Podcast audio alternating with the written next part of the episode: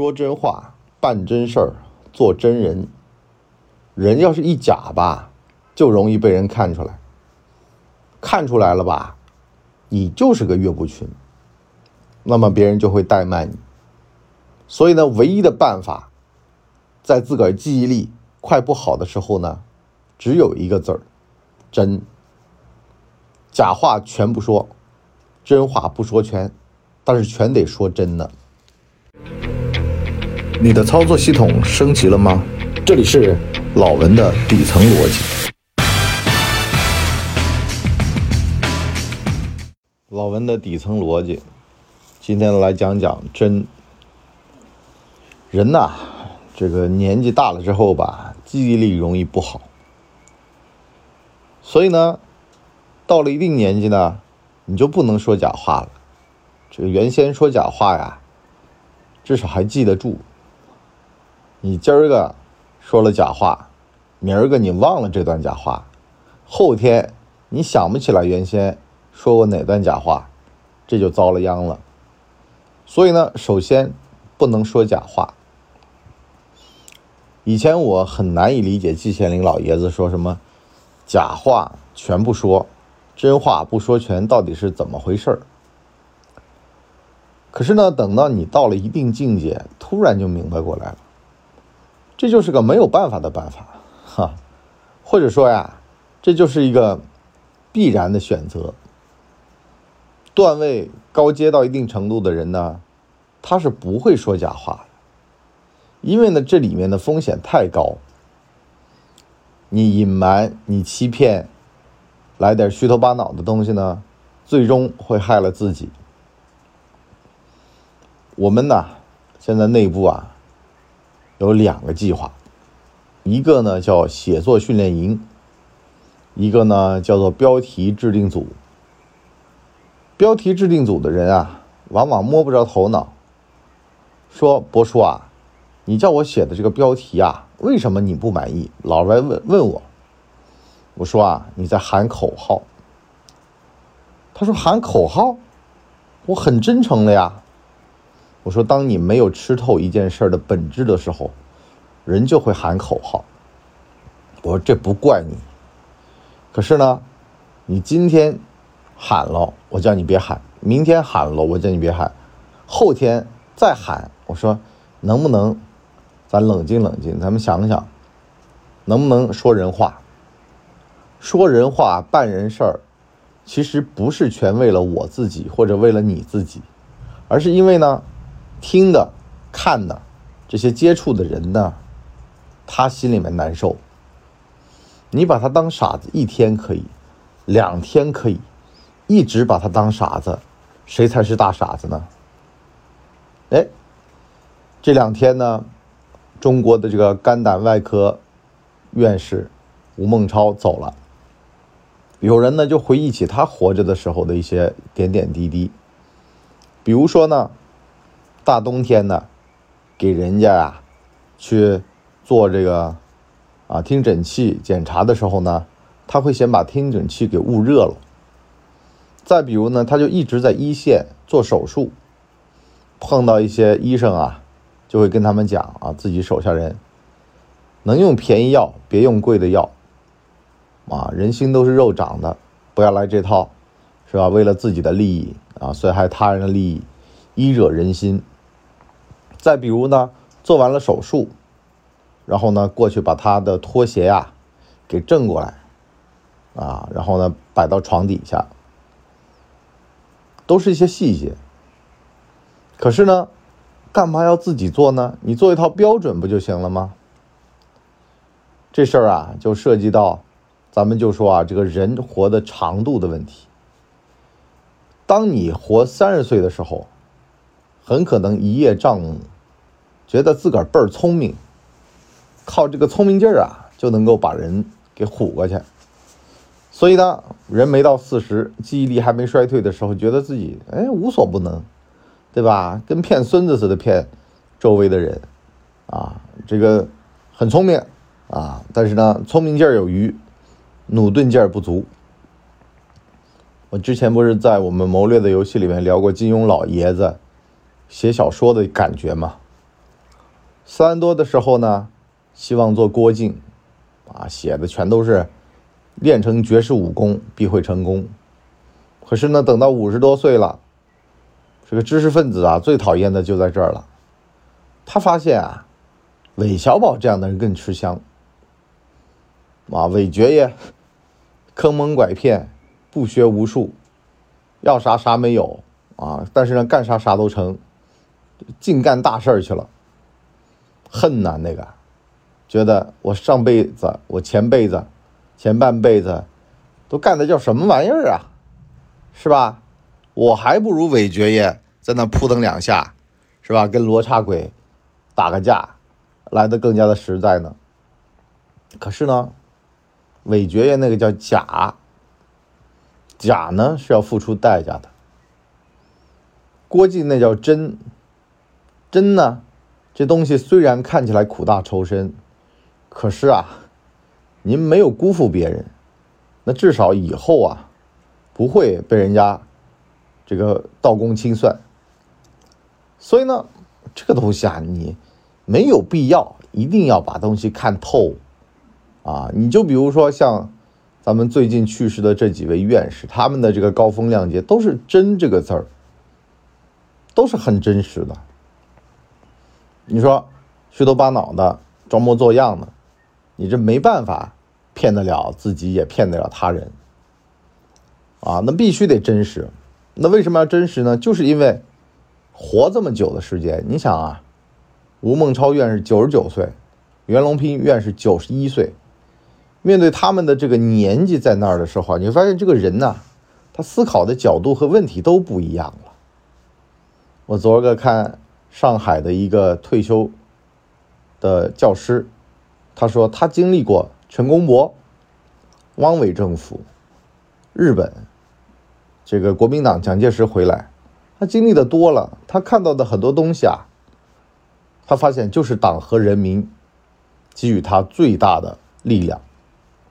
就有的东西你年轻人讲出来吧，在喊口号，可是一个九十四岁的老人家，他说出来那就是振聋发聩，因为那真真的是他这辈子，你想嘛，到这把年纪了，就跟有人说郭德纲曾经的晚事儿。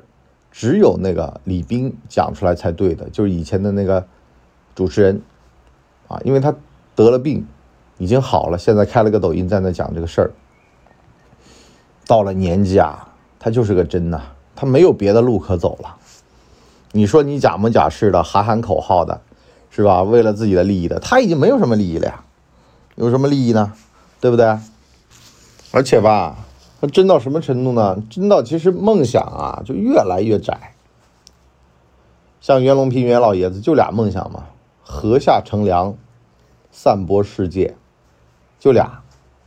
有人说，这也太小了吧，对不对？杂交水稻，全世界推广啊，这事儿您一个人做啊？国家来推动吗？可是呢，他知道这个东西啊，只能身体力行。最近嘛，有一个事儿，就是高晓松，他启动了一个叫这个什么什么国光的计划，啊，这个汉冲国光还是古籍国光？这计划是干嘛呢？就有一年啊，他发现了一些书啊，在外国的大学的图书馆里面很多，啊，这个计划叫汉典重光。那么他呢就联系。阿里巴巴的达摩院，完了呢，用达摩院的技术，再加上呢，呃，一些学校的资源，啊，就是这些学校的教授带着他自己的这个博士生，去全世界各个图书馆、大学的啊，把这个焊点全部呢做成 PDF 这个照片格式，完了呢，在达摩院把它。用技术上线，现在呢是有一个网站在那看。那么这个事儿呢，就变成了两层逻辑了。这就是真的部分了啊，一部分呢，高晓松说啊，这个我牵头干的这事儿成了。另外一部分呢，就是学校方面说这个呢是我们学校做的项目。啊，是阿里巴巴达摩院啊帮忙上架的，而且阿里巴巴达摩院呢也很尴尬，因为呢，他做的这个项目呢也不是什么特别厉害的高大上的啊，只是你说嘛，就是后面是阿里云对吧？然后呢，前面呢是他们提供了这么一个就是 interface 吧，啊交互界面吧，啊其实都很简单。你说谁干的多呢？那肯定是那些。全世界图书馆跑的这个大学里面的这些教授，有七八十岁的老人了呀，他干的最多。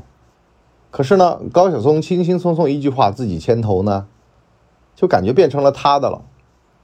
所以呢，现在外界争论不休，就说啊太假，不真，啊就是这事儿吧，明明自个儿都没怎么干过，就是提了两句嘴。可是呢，就说成了变成自个儿干的了。但是啊，咱们得这么说啊，这真的不能忽视他的贡献，因为呢，你这种穿针引线，也不是说随随便便就能干得了的。可是呢，有一个很简单的问题就摆在那儿：到底自己心里面有没有愧？啊，这事儿比例多少？可是呢，咱们有的时候啊，就说为什么说有的人就给你感觉特别的真，可是有些人呢就给你觉得虚头巴脑、沽名钓誉，是吧？岳不群似的，这就是人的本事的问题。能够踏踏实实、扎扎实实做事儿，和跟韦小宝一样的浮皮潦草、腹中空空，这完全是两种人生。可是呢，两种人生的人会汇集到一块儿。你做事儿的人吧，你真实的人嘛，你需要虚点的人，来给你呢，在那儿干一些你不屑干的事儿。而虚的人呢，他必须得实在的人呢，给他提供这些支撑作用。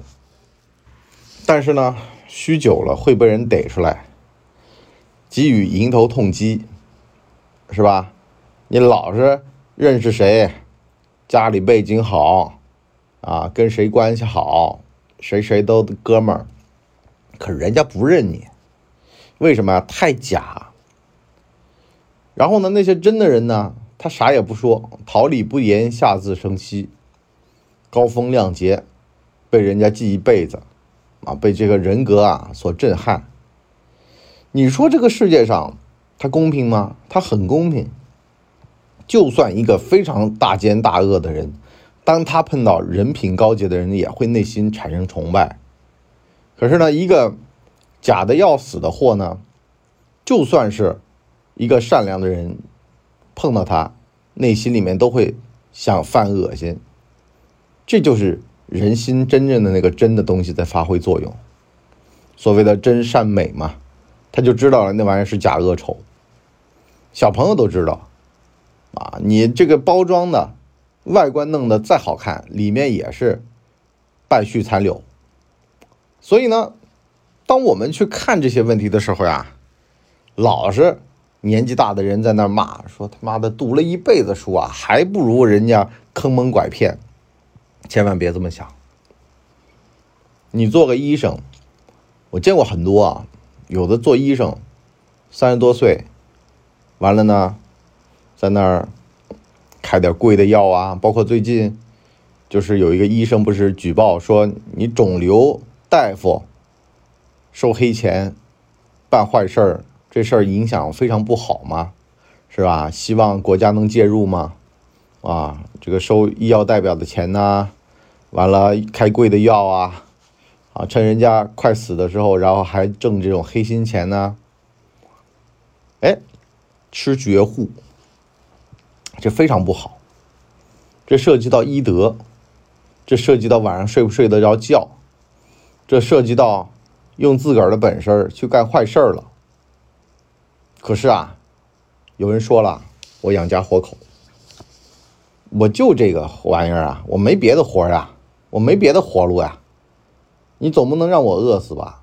其实说句实话，干医生饿不死，但是呢，干这种坏良心的医生呢？他迟早会被人知道、看出来，对吧？包括这个之前举报的，就是在里面放支架，便宜支架往贵了报，啊，挣差价，这个叫做不是不报，时候未到，它是内讧供出来的。咱不是说啊，什么医者仁心啊，医生必须得奉献，不是这么说。但是呢，有一个守则规则，就像吴孟超说的一样的，你必须得赠人玫瑰，医者仁心。提倡那个高的，提倡那个真的，提倡那个美的，它不是一个底线要求，但是呢，它是一个自我要求。这自我要求是干嘛呢？关键的时刻能保命，平时的时刻能督促。真要是出了问题了，与己无干，因为我没做，是吧？你说这是底线嘛？其实也未必啊。但是呢，自己不要去做这种无聊的事儿啊，害人呐，人会知道的。你骗人嘛，人会晓得的。甚至呢是把人当傻子，吃绝户这种行为，你就不怕碰上更狠的？我不是有套逻辑吗？一狠还有一狠狠。如果脑子不够用，按规则来，不会出事儿。如果脑子够用，你想跳脱规则，按自个儿的那套来，可以，可是你要承担自个儿来。万一翻了车的那个代价，人为财死，鸟为食亡。为了点吃的，麻雀就被那个罩子盖住了，是吧？就成了餐桌上的东西了。你怎么知道放在那个铁笼子里的鸡腿肉，你螃蟹就能吃呢？现在抖音上很多钓螃蟹的视频都是这样的呀。啊，一只螃蟹进来了，两只螃蟹进来，一堆螃蟹进来了。好了，就为了点鸡腿肉，所有的螃蟹全部被打捞殆尽了，是吧？看到别人吃的香，自个儿的也爬进去，啊，一个个争先恐后的吃那个海底的鸡腿肉。你说水底怎么会有鸡腿肉呢？哎，我就吃，哎，有肉干嘛不吃呢？对不对？有便宜不占，王八蛋！我凭自个儿的手艺。啊！我凭自个儿的能耐，我吃点怎么了？我喝点怎么了？我好不容易混到这个位子了，我 A 点怎么了？来呗，没事儿。这笼子在那儿呢，这铁笼子里面的鸡腿肉，对吧？随便你吃的。好了，一网打尽。好吧，我们今天这集就先聊到这儿吧。那个上半集呢，我们聊了个真，人得真诚的面对自己。啊，得搞清楚自个儿几斤几两。你是郭靖，你偏偏要去学韦小宝，你活该。你是韦小宝，你肯定羡慕郭靖，因为呢你在刀口舔血。所以呢，怎么做人呢？很简单嘛，就是一个字真。我们下半集呢，跟大家聊聊啊，开个头啊，就当你啊发现自个儿不太真。空心的芦苇一样的，那么你就得往真的那个方向走了。说真话，办真事儿，啊，发自真心的去跟人交往交流，从而呢，往自己的这个地基上打几个补丁啊，做几个牢牢的地基。就像前几天那个大厦不是晃动吗？有人就说了这个地基的问题。人啊，这个基础最重要，特别是等你到了一定年纪，就发现自己早年的基础发挥了巨大的作用。比如说什么古文的基础，啊，能够让你在写作的时候信手拈来；比如说数学的基础啊，能够让你在判断一些数理的知识的时候啊，能够马上反应过来，哎，这账能不能算？这生意能不能做？但是你说这个基础啊，都是。这个少年功夫嘛，也未必，啊，活到老学到老，什么年纪的基础都可以，啊，我们讲讲这个，如果发现自己虚，要怎么样把自己做到实？好了，我们今天这集就先到这儿。